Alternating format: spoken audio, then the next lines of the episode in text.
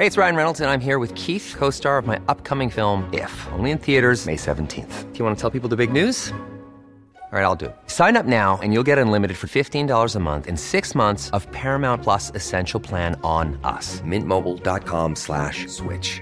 Upfront payment of $45 equivalent to $15 per month. Unlimited over 40 gigabytes per month. Face lower speeds. Videos at 480p. Active Mint customers by 531.24 get six months of Paramount Plus Essential Plan. Auto renews after six months. Offer ends May 31st, 2024. Separate Paramount Plus registration required. Terms and conditions apply if rated PG. Cada noche, los expertos se reúnen para debatir los temas que hacen historia en una mesa de análisis distinta. Aquí las entrevistas con los personajes y líderes de opinión, junto al análisis profundo de los temas trascendentes. Alfredo Ceja conduce un programa de Frente en Jalisco por el 100.3 de FM. Iniciamos.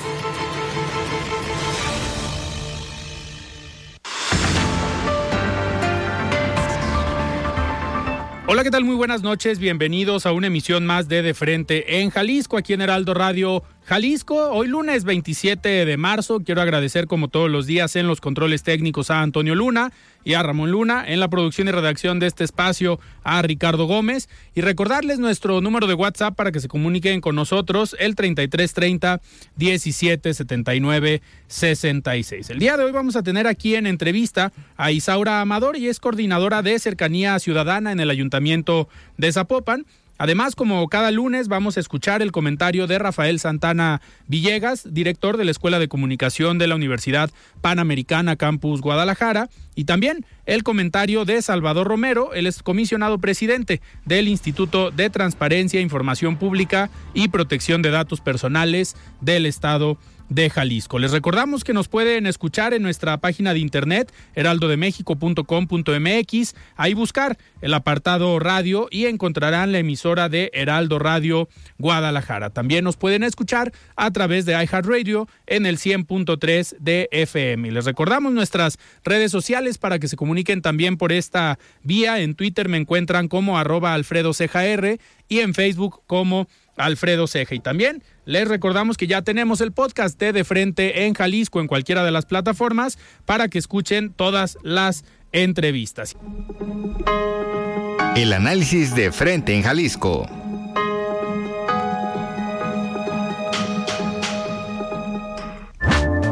7 de la noche con 4 minutos y arrancamos esta entrevista. Me da muchísimo gusto recibir aquí en cabina a Isaura Amador, y es coordinadora de Cercanía Ciudadana en Zapopan. Estimada Isaura, ¿cómo estás? Buenas noches. Hola Alfredo, encantada de estar nuevamente aquí contigo y con todo tu auditorio.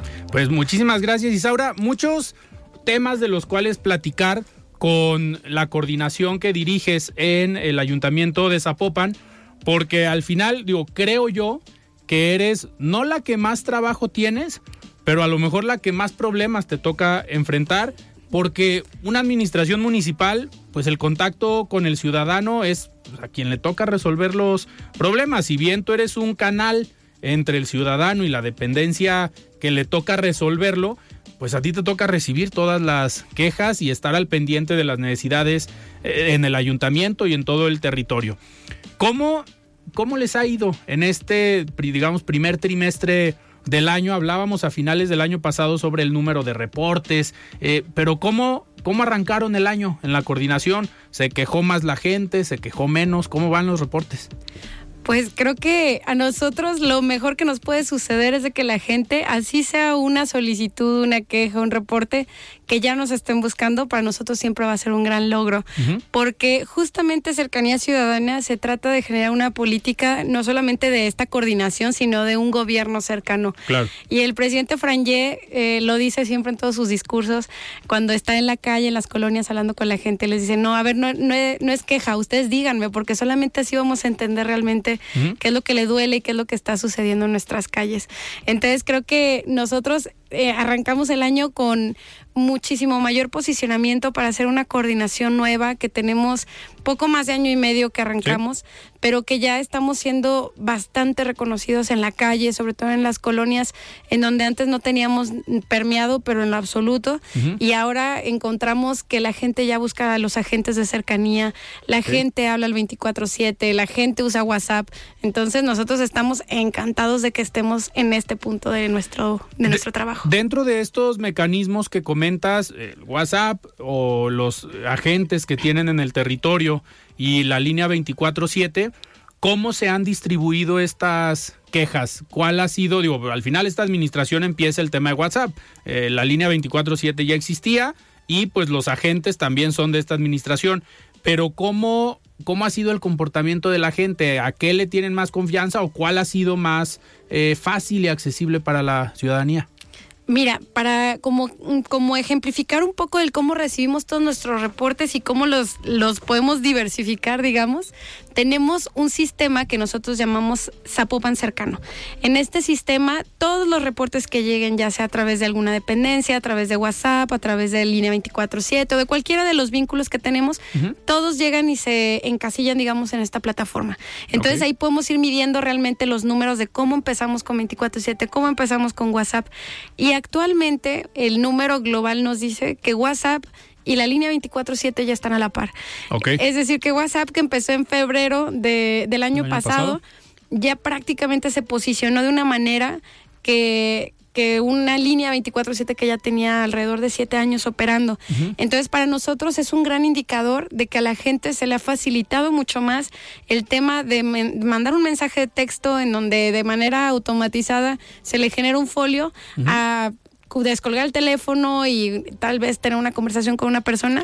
Entonces creemos que sí el comportamiento va a ser de que en algún momento, tal vez en algún par de meses, WhatsApp sea nuestra, nuestro vínculo más usado para la gente al momento de hacer una solicitud de servicio. Y, por ejemplo, WhatsApp que obviamente eh, pudiera ser una respuesta más rápida, eh, ¿cuáles son los tiempos de respuesta? Tanto, digo, sabemos que es un chat, pero se hace la queja, se manda la foto, la ubicación de lo que esté fallando y cuánto tiempo tarda el ayuntamiento en darle respuesta, no nada más decirle aquí está tu folio, sino en resolver el problema.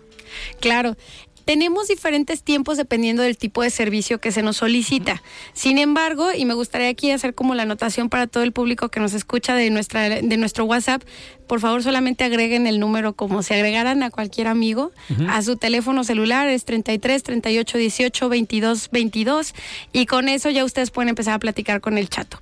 El chato es nuestro personaje, les va a estar guiando con un, este, un proceso automático en donde te solicita cuál es el tipo de reporte que quieres hacer o bien si quieres consultar un reporte que ya hiciste con anterioridad.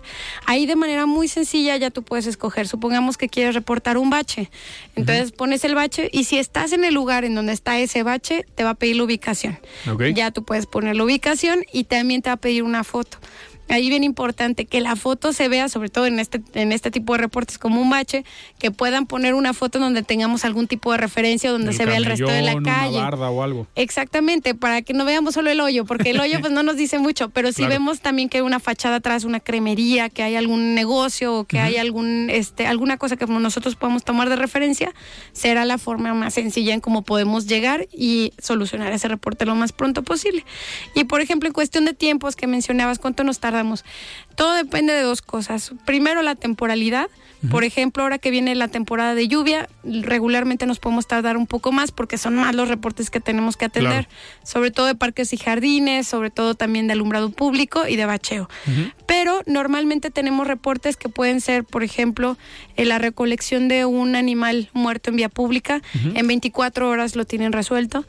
Hay algunos otros, como por ejemplo eh, el tema de alumbrado público, ahí podemos tomarnos de alrededor de una semana, podría ser hasta dos días en los más inmediatos, siempre y cuando contemos con las condiciones, porque también tenemos colonias en donde se robaron el cable, por ejemplo. Entonces ya eso implica que tengamos que hacer intervenciones que son más, tardadas, más de profundidad y no podemos tener el servicio tan eh, de manera inmediata como quisiéramos. Ok, Isaura, y en este, a ver, otro, en otra ocasión también te lo, te lo preguntaba los problemas que tiene la gente en el WhatsApp, de qué es de lo que se queja la ciudadanía. En aquella ocasión me comentabas que alumbrado era lo más complicado. ¿Sigue esta tendencia o cómo va el orden de los problemas que tienen en Zapopan? Nuestro top de servicios, por lo regular, no se mueve, casi siempre son los mismos. En primer lugar, siempre tenemos eh, las solicitudes de alumbrado público. En segundo lugar, ahí es en donde empieza luego a variar dependiendo de la temporada, pero puede ser agua y alcantarillado, cuando, sobre todo cuando hay escasez de agua o bien de pavimentos. Actualmente tenemos pavimentos, que es lo más solicitado. Pavimentos, pues son los baches. Eh, también muchas veces la gente confunde con socavones, que los socavones no los atendemos nosotros, eso más bien hay que reportarlo ante el CIAPA, pero de todas formas, pues son muchos, muchos reportes que nosotros canalizamos también a su debido, a su debida dependencia. Y tenemos también em, parques y jardines, que también puede ser muy variable.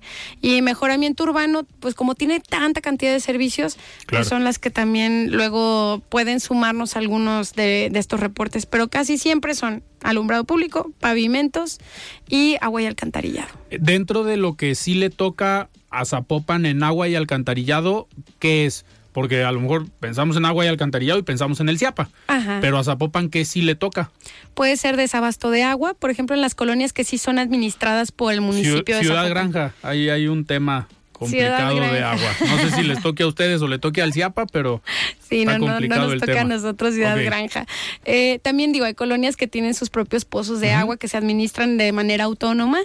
Y de, en realidad, dentro del propio municipio solo son alrededor de unas treinta y tantas colonias las que atendemos en el municipio. Ah, Todas las demás son eh, entregadas al CIAPA, exactamente. Que el desabasto de agua es lo que normalmente se nos solicita de mayor manera, pero también, por ejemplo, los desasolves que pueden ser también solicitados que son mayoritariamente lo que, lo que tenemos como reporte, o bien el mantenimiento de los pozos también, de, por ejemplo, Valle de los Molinos o de cualquier este, colonia que, lo, que nosotros también manejemos. Y en el caso que sean reportes para el CIAPA que le lleguen a ustedes por obviamente el desconocimiento o error de parte del ciudadano, ustedes sí lo mandan al CIAPA y nada más le avisan al ciudadano o se puede generar un folio por parte del CIAPA y ustedes se lo informan al ciudadano. ¿Cómo, cómo se opera eso? Lo que nosotros hacemos es siempre darle la información a la ciudadanía para que ellos puedan realizar de manera autónoma sus propios reportes.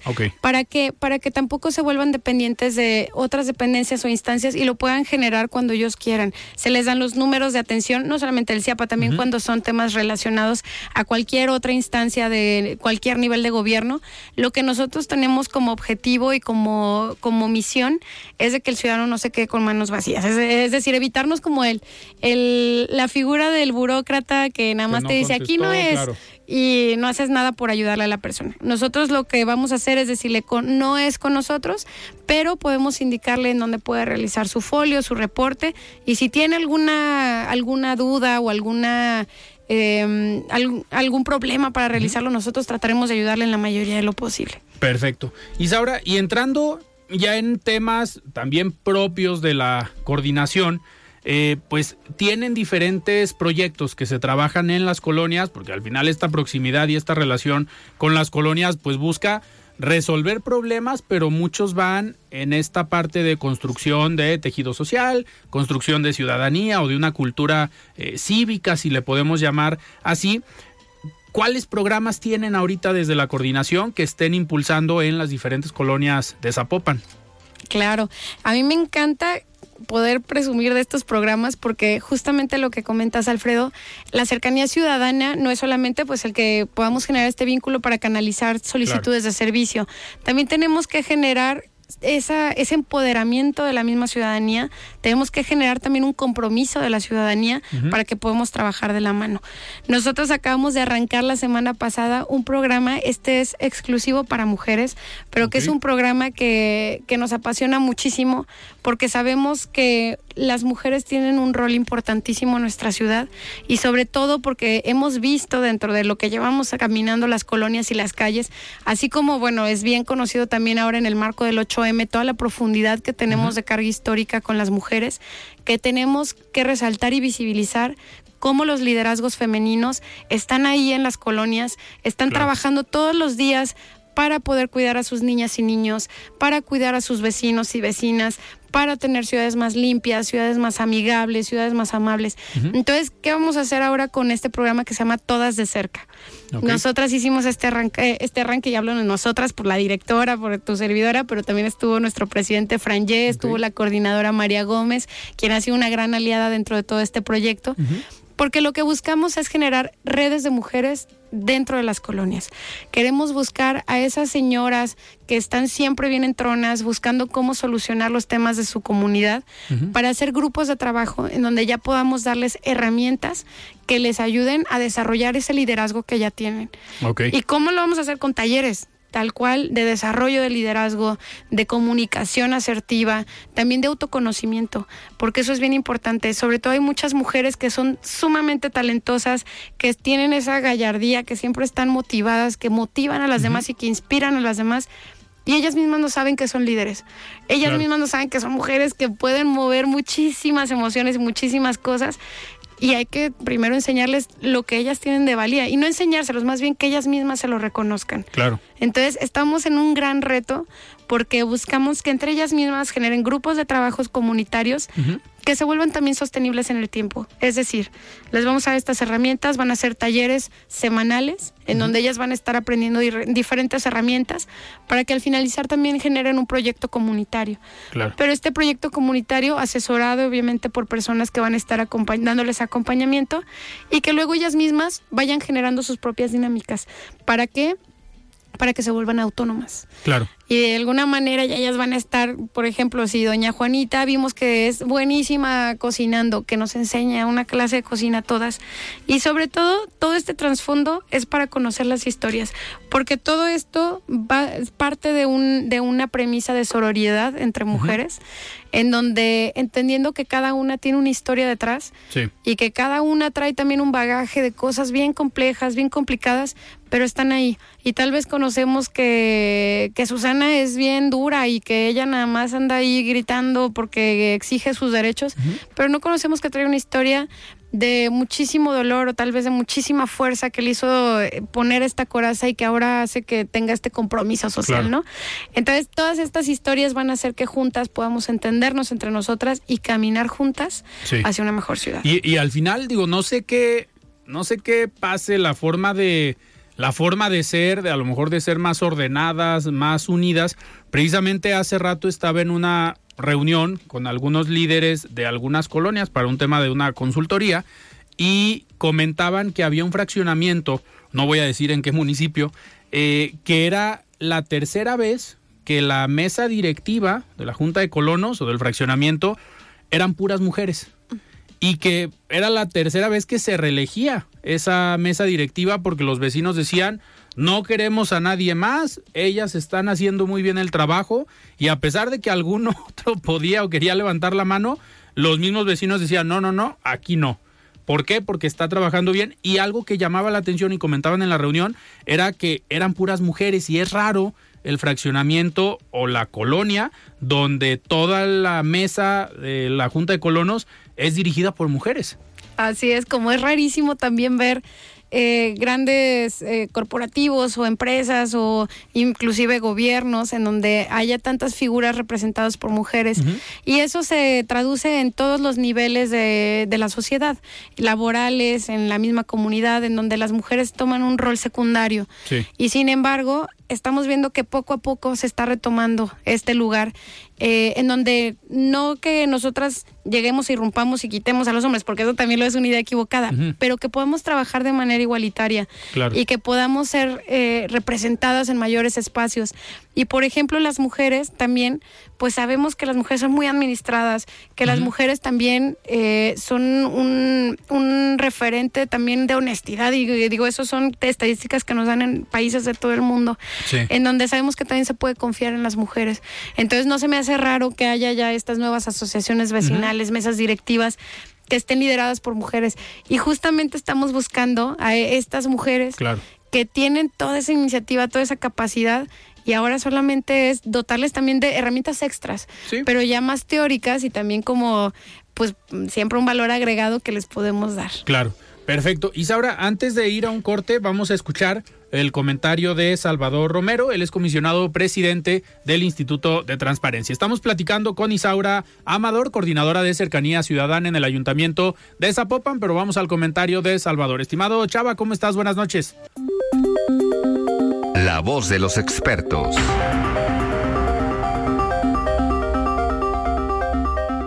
¿Qué tal, mi estimado Alfredo? Muy buenas noches, ¿cómo estás? Un gusto saludarte como cada lunes a ti a todo tu auditorio de Frente en Jalisco.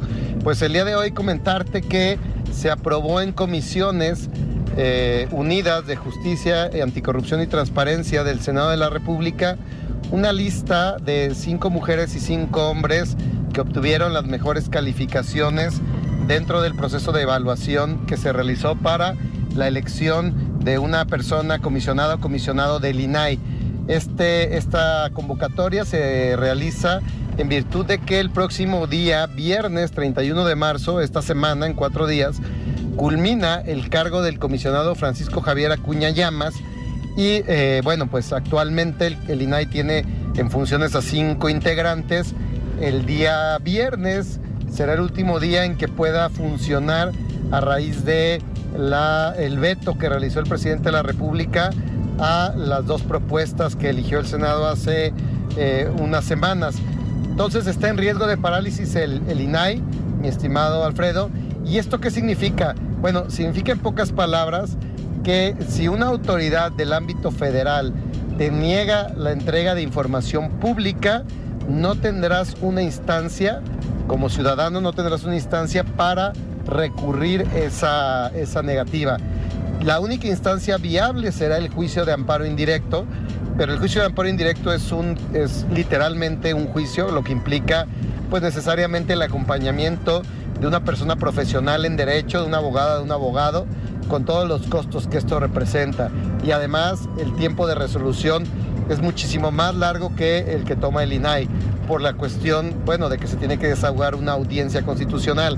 Entonces, en pocas palabras, lo que significaría que se desintegrara o que no pudiera funcionar el pleno del INAI, Alfredo, es que eh, la ciudadanía se quedaría sin un organismo garante constitucional que revisara todas aquellas negativas o restricciones en su derecho de acceso a la información, así como omisiones en la publicación de información en los portales de transparencia y en la Plataforma Nacional de Transparencia, la PNT.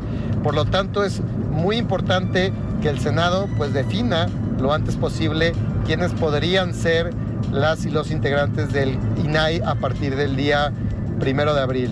Esto considerando que hay otra convocatoria que, insisto, está paralizada de dos integrantes por el veto que realizó el, el, el, presidente de la República y que el Senado ahora tiene que elegir nuevas propuestas en base pues a, a su criterio de digamos soberano, ¿no?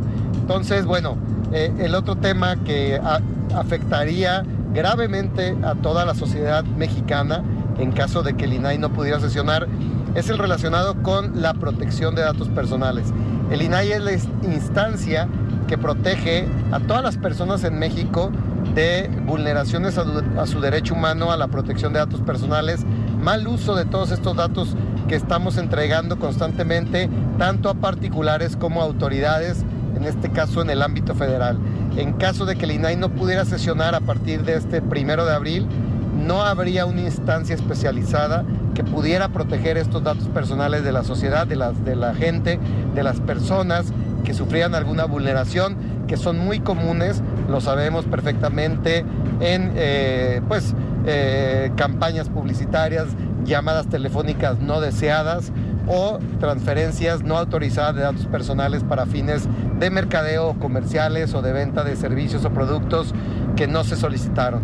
Entonces, bueno, el impacto es gravísimo, en general es gravísimo. Un INAI que no pueda sesionar, no puede resolver recursos, no puede resolver impugnaciones y además, por último, no podría conocer de los recursos que actualmente conoce cuando quien se queja lo hace en contra de una resolución de un organismo garante local, es decir, de un instituto de transparencia como el de Jalisco. Nosotros somos revisados por los eh, integrantes del Pleno del INAI cuando una persona jalisciense, bueno, que ejerce su derecho de la información en Jalisco, no recibe la respuesta que desea en materia de acceso o en materia de protección de datos personales. Entonces también se estaría dejando sin una segunda instancia a la sociedad mexicana y en este caso particular a la sociedad jalisciense. Por todo ello, pues, ojalá que el Senado, Alfredo, pronto elija a las nuevas o nuevos comisionados integrantes del Instituto Nacional de Transparencia, Acceso a la Información y Protección de Datos Personales, el INAI. Muchas gracias. Siga con Alfredo Ceja y su análisis de frente en Jalisco por el Heraldo Radio 100.3. El análisis de frente en Jalisco.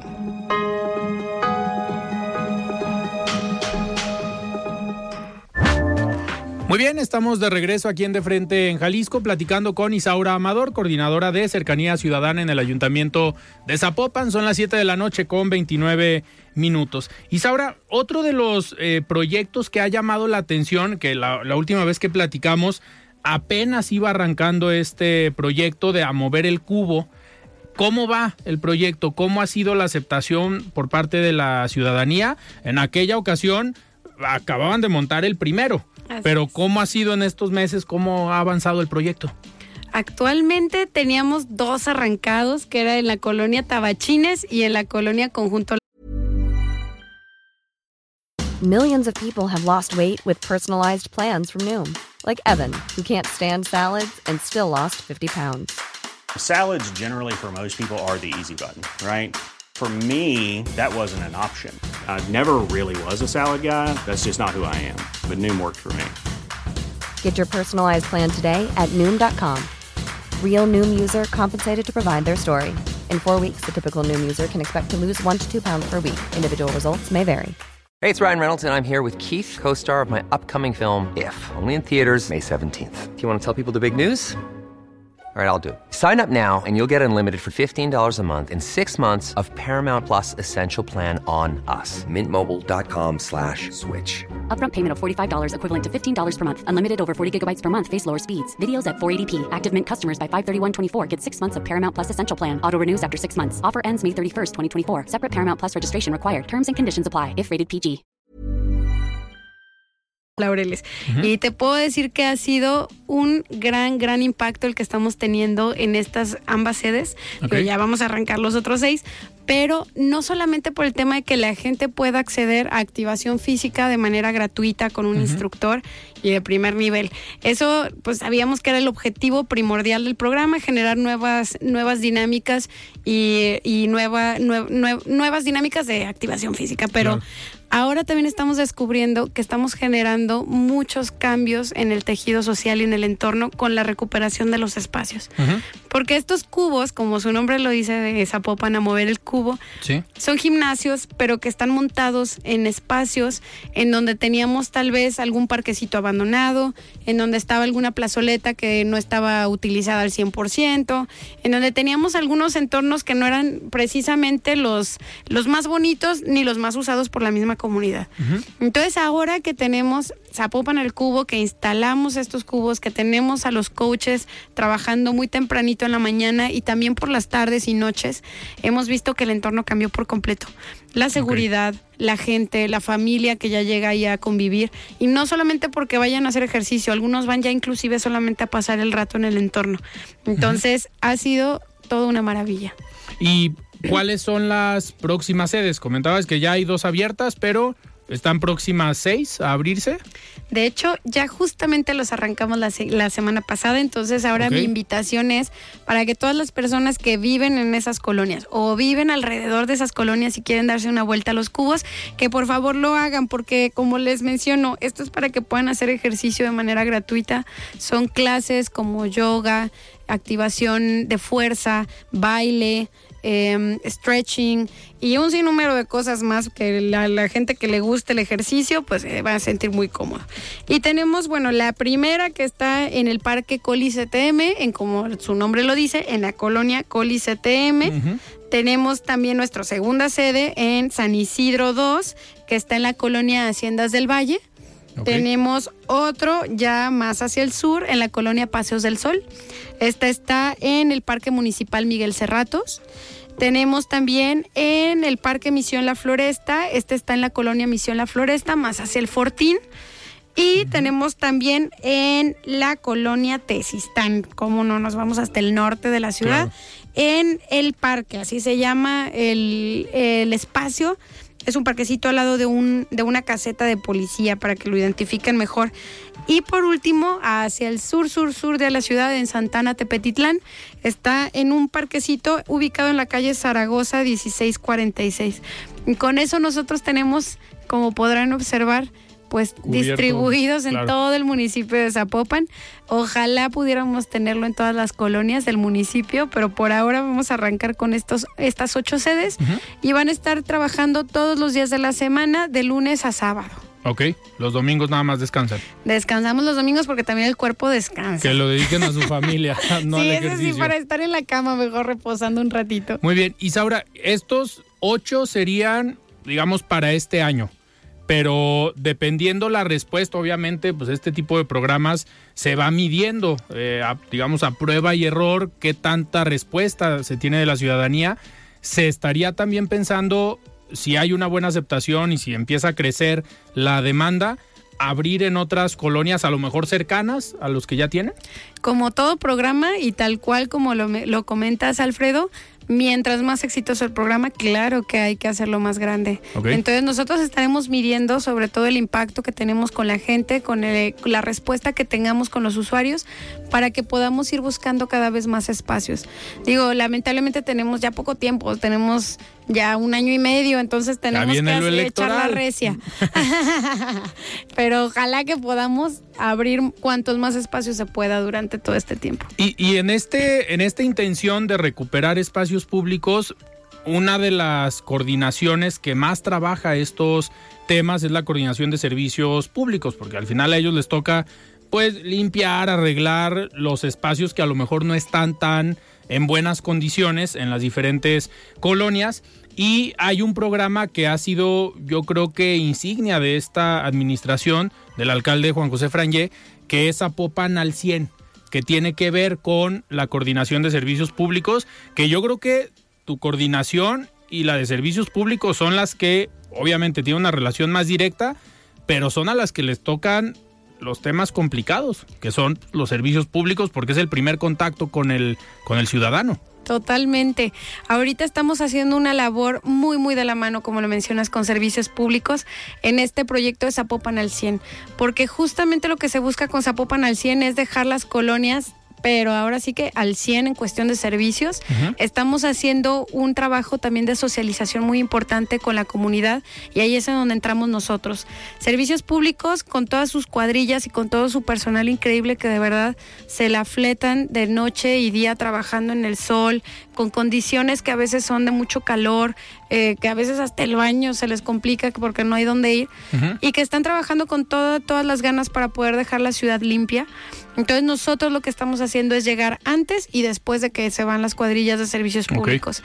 Antes para revisar y verificar con la misma ciudadanía cuáles son los servicios que tenemos pendiente, pero también después porque hay algo que es clave dentro de Zapopan al 100 y es que pues solos no podemos. Necesitamos también la colaboración de la gente para que podamos recuperar y que podamos mantener los espacios limpios.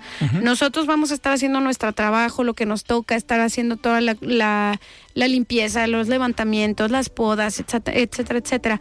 Pero necesitamos un compromiso también de corresponsabilidad entre ciudadanía y nosotros. Y esa corresponsabilidad va en reportarnos vía WhatsApp, vía 24/7 o vía nuestros agentes de cercanía ciudadana, o bien también ayudándonos a ellos mismos a mantener los espacios limpios. Que podamos ir a ese parquecito que ya quedó bonito, que le echemos una regadita a las plantas que están por ahí, que podamos también nosotros ayudar a barrer nuestra banqueta, lo mínimo indispensable, pero para que podamos trabajar de la mano. Sobre todo en estos lugares en donde luego se vuelve el cuento de nunca acabar, en donde vamos y limpiamos y al día siguiente ya nos volvieron a aventar escombro, ya nos volvieron a aventar llantas, ya nos volvieron a aventar ahí los animales y esto es una responsabilidad compartida. Claro, Isaura, y en estas zonas que tienen ustedes en la coordinación, que dividieron, digamos, el municipio, en trabajan de la misma manera, obviamente los problemas van cambiando dependiendo la zona, pero ¿en dónde es donde se están enfocando más, donde presentan más problemáticas eh, por las mismas condiciones, a lo mejor eh, socioeconómicas, socioculturales de las diferentes colonias? Pero ¿cuáles serían estas colonias que hoy tienen en tu coordinación como un reto que al final se traducen en que pues, tienen más problemas? Claro, para quienes nos escuchan y que no tengan la referencia de cercanía ciudadana en cuanto a nuestra eh, división de zonas, pues tenemos 20 zonas en donde tenemos agentes de cercanía recorriendo cada una de estas colonias, trabajando y eh, recuperando toda esa solicitud de servicios públicos. Y bien mencionas, pues cada zona tiene sus particularidades, ¿no? Desde muy al sur hasta el norte, el poniente de la ciudad, del oeste, lo que sea, tenemos una un sinfín de problemáticas. ¿Cuáles son en donde más nos generan ruido? Pues hay zonas, sobre todo más yéndonos hacia las zonas de Miramar, en donde tenemos mucho problema del tirado, del tirado de escombro, sobre todo la gente que tira basura, eh, residuos sólidos a los canales. Eso nos genera muchísimos problemas. Y sobre todo aquellas colonias en donde tenemos menos obra pública, es en donde también enfrentamos se presta un poco más, claro. Se presta mucho más a que nos dejen todo este tipo de problemas. Pero también hay otros en donde, por ejemplo, hay muchos árboles, ¿no? Y hay colonias muy bonitas en donde hay muchos árboles, pero entonces ya las podas se vuelven también un tema. Hay que darle de manera mucho más integral. O el tema del balizamiento, que también a veces no sé si insuficiente para poder estar balizando como nosotros quisiéramos todas las calles pero que son importantísimas para tener los cruceros seguros, para tener eh, los, los machuelos bien, bien bonitos, que se vea cuáles son las señales adecuadas, etcétera, etcétera. Y, por ejemplo, en las colonias que, a ver, que podemos catalogar como de una plusvalía más alta o de nivel socioeconómico más alto, que no son fraccionamientos, porque al final en los fraccionamientos privados o en los llamados cotos, ahí no entra el ayuntamiento, generalmente son servicios privados que contrata el mismo eh, condominio. Pero si pudiéramos hablar de estas zonas, ¿qué problemas son los que reportan ahí? Porque me queda claro que... Eh, pues a lo mejor no va a ser la escasez de agua o algún problema eh, de basura, pero ¿cuáles son esos problemas si los dividimos por zona? Es una interesante pregunta porque sí te puedo decir que los problemas cambian y muchísimo. Inclusive podría decirte que hay colonias en donde pareciera que los problemas se vuelven más entre pleitos vecinales. Por ejemplo, algo que es una constante en las colonias en donde ya tienen solventado en su mayoría el tema de los servicios públicos. Hay problemas siempre con los parques, en la distribución de cómo entendemos el espacio público quién quiere perros en el parque, quién no quiere perros en el parque. Que si queremos niños en el parque o que sea un parque para personas mayores. Que si queremos que el parque tenga gimnasio o no tenga gimnasio. Y eso se vuelven grandes problemas. Puedo decirte que he visto colonias en donde pueden inclusive casi llegar hasta los golpes porque no pueden llegar a acuerdos. Y eso es algo que creo que nos debería de preocupar a todas y todos porque significa que la tolerancia comunitaria ya está pendiendo de un hilo. Y tenemos que ser muy conscientes de que los espacios son para todas y todos y el hecho de que todos los habitemos es lo que nos ayuda a que la delincuencia sea la que se quede afuera. Claro.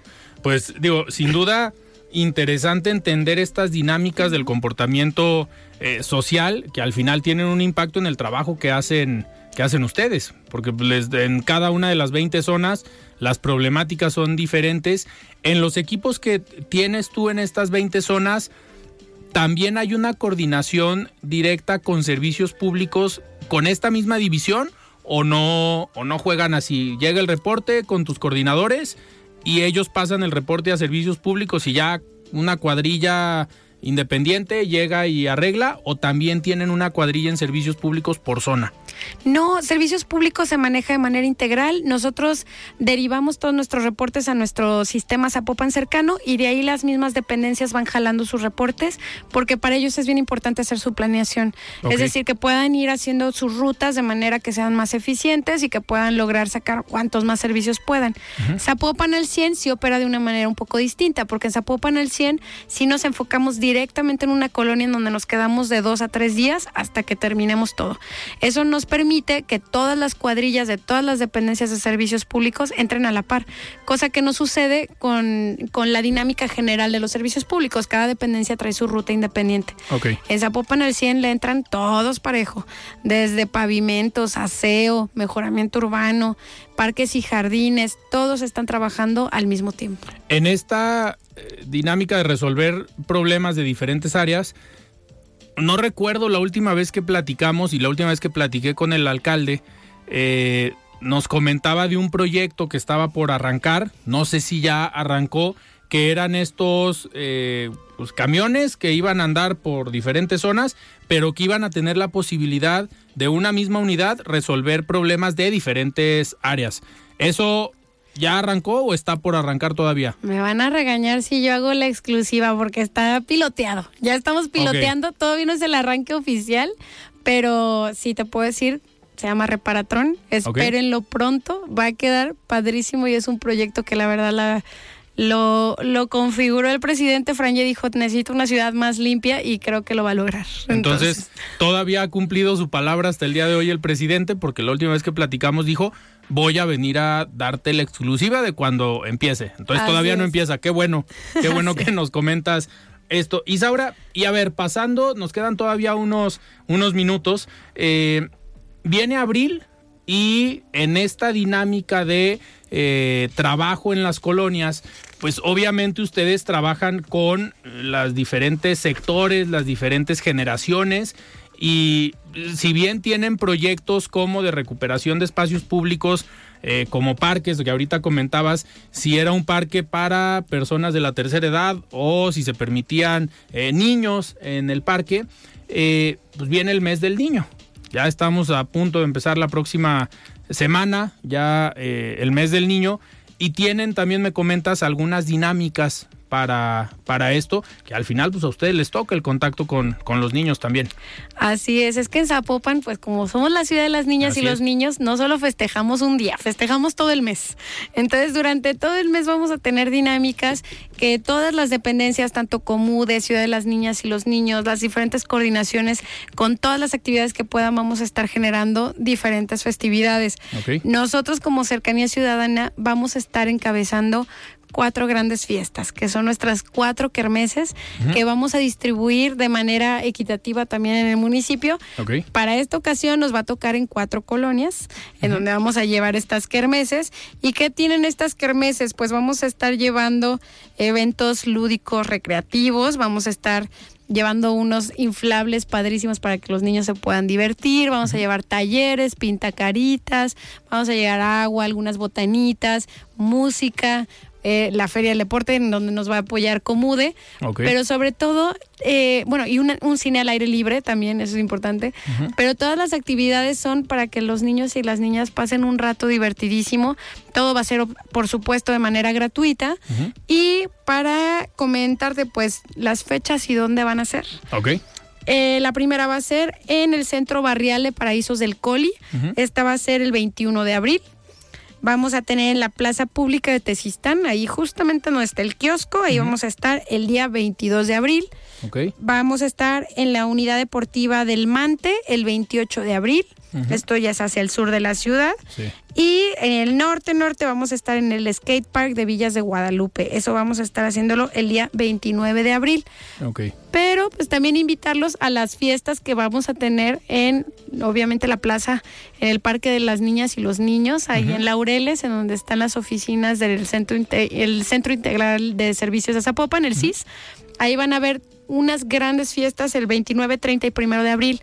Y van a tener también, bueno, actividades, pero ya de una magnitud eh, increíble. La verdad, ahí sí les recomiendo también que todos los que no estén dentro de estas colonias que les mencioné, o inclusive si viven ahí también que sean la vuelta al Parque de las Niñas. Que al final niños. son actividades más hacia la segunda quincena de abril, la tercera y cuarta semana, Así es. porque se atraviesan pues vacaciones para muchos. La primera y segunda semana de abril pues, son semanas antipascua. Correcto, y aparte porque es el más cercano al Día de la Niña y el Niño, entonces para nosotros era importante que estuviéramos sobre todo también trabajando en fines de semana. Casi todas nuestras fechas son en viernes y sábados, para que la gente sobre todo pueda, so- las papás los y los mamás puedan llevar a los niños a, a divertirse. Comentabas que a tu coordinación le tocaron cuatro colonias. Kermeses, así es. Eh, a otras coordinaciones les tocaron diferentes zonas, o sea, va a haber más eventos de este tipo en otras colonias. Así es, el DIF va a traer también su propia ruta, van a tener también dinámicas en colonias. Ok. Eh, va el ICOE, por ejemplo, también tiene también sus propias festividades. La Coordinación de Desarrollo Económico va a estar llevando también actividades en todo el municipio. Entonces, y Comude va a llevar otras actividades en todo el municipio. Entonces, la verdad es de que vamos a estar llenos de actividades. En la página de Facebook de Gobierno de Zapopan, Zapopan Gov, ahí van a poder encontrar toda la calendarización de todos los eventos, no solamente de cercanía ciudadana, también de todo lo que van a estar haciendo las diferentes áreas de gobierno. Perfecto. Isaura, y nos comentabas que en vacaciones, digo, viene este evento de innovación que se ha hecho ya en los últimos años y vas a tener una participación. Eh, es una participación para hablar de esto mismo, de lo que estás haciendo en la coordinación o para hablar de la relación con la innovación y estas eh, formas o proyectos que han implementado desde la coordinación o de qué vas a ir a hablar a este evento. Así es, en la semana de Pascua y esta es una gran invitación que te hago también a ti, Alfredo. Vamos a estar en Talent Woman, en el marco de Talentland. Vamos a estar hablando en nuestra ponencia que se llama Cercanía Ciudadana, la propuesta de Zapopan para innovar la gobernanza. Y ahí justamente vamos a estar platicando sobre esta estrategia de cercanía ciudadana y cómo un gobierno cercano puede ser muy innovador, no solamente a través de las nuevas herramientas tecnológicas, de las que por supuesto voy a estar platicando, pero también de cómo un gobierno cercano es un gobierno en donde estás cerca de la gente, hablando con la gente, cómo estamos cambiando la, la dinámica de la gobernanza dentro de un municipio a través de escuchar a las vecinas y vecinos y de poner sus necesidades al frente y como prioridad.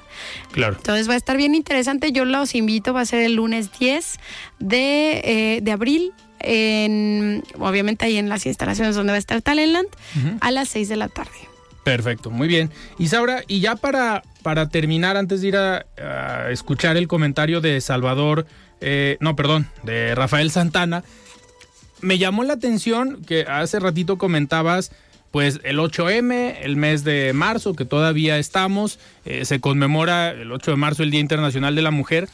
No sé si tengan en la estadística, eh, hablamos de la participación de las mujeres y que estaban a lo mejor atentas a los problemas, pero en los reportes que tienen por las diferentes vías, ¿las mujeres son las que más reportan o los hombres?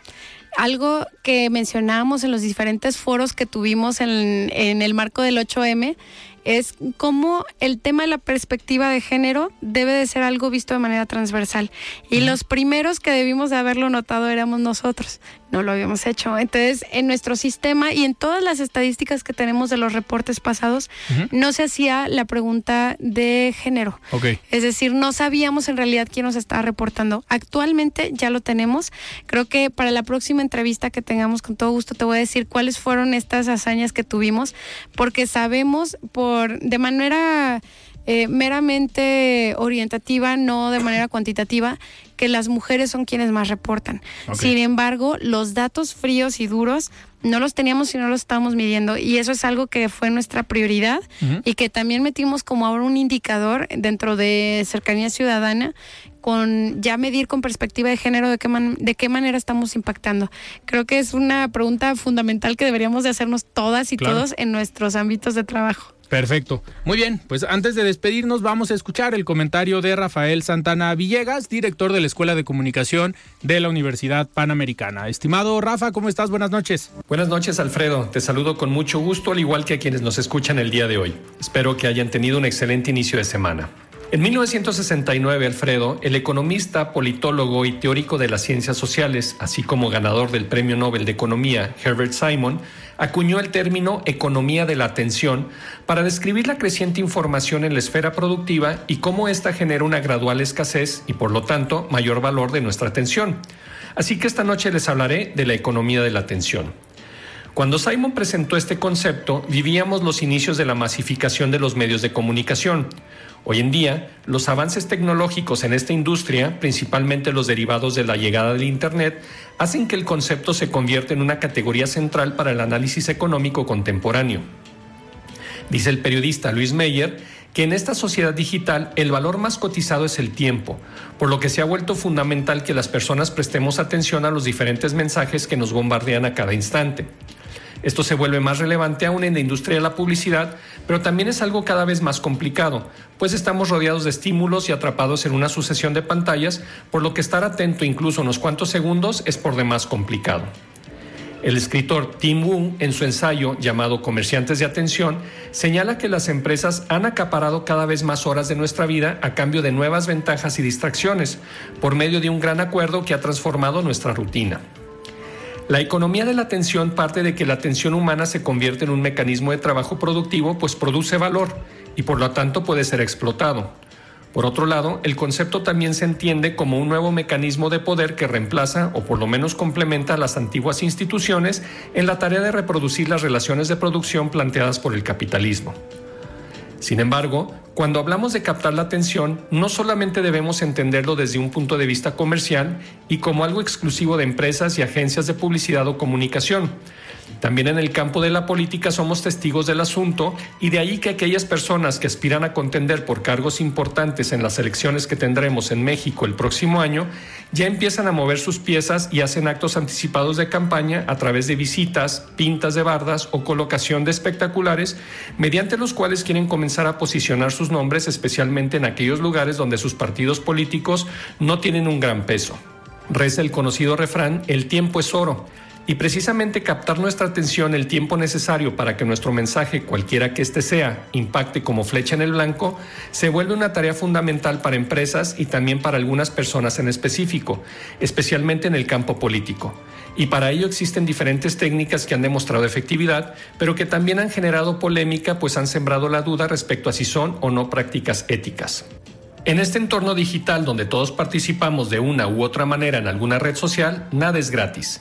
Dice Paloma Llanesa, autora del libro Datanomics, que Google y Facebook son los recaudadores de datos más perfeccionados que existen, pues nos pasamos horas consumiendo videos o jugando juegos gratuitos, entre comillas, pero que en realidad no lo son, pues como señala el consultor en marketing David Oliva, si no hay precio es porque el precio eres tú. Hasta aquí mi comentario de esta noche, Alfredo. Agradezco mucho tu atención y la de quienes nos escuchan. Les recuerdo que soy Rafael Santana y me encuentran en Twitter como arroba rsantana71 por si desean seguir la conversación.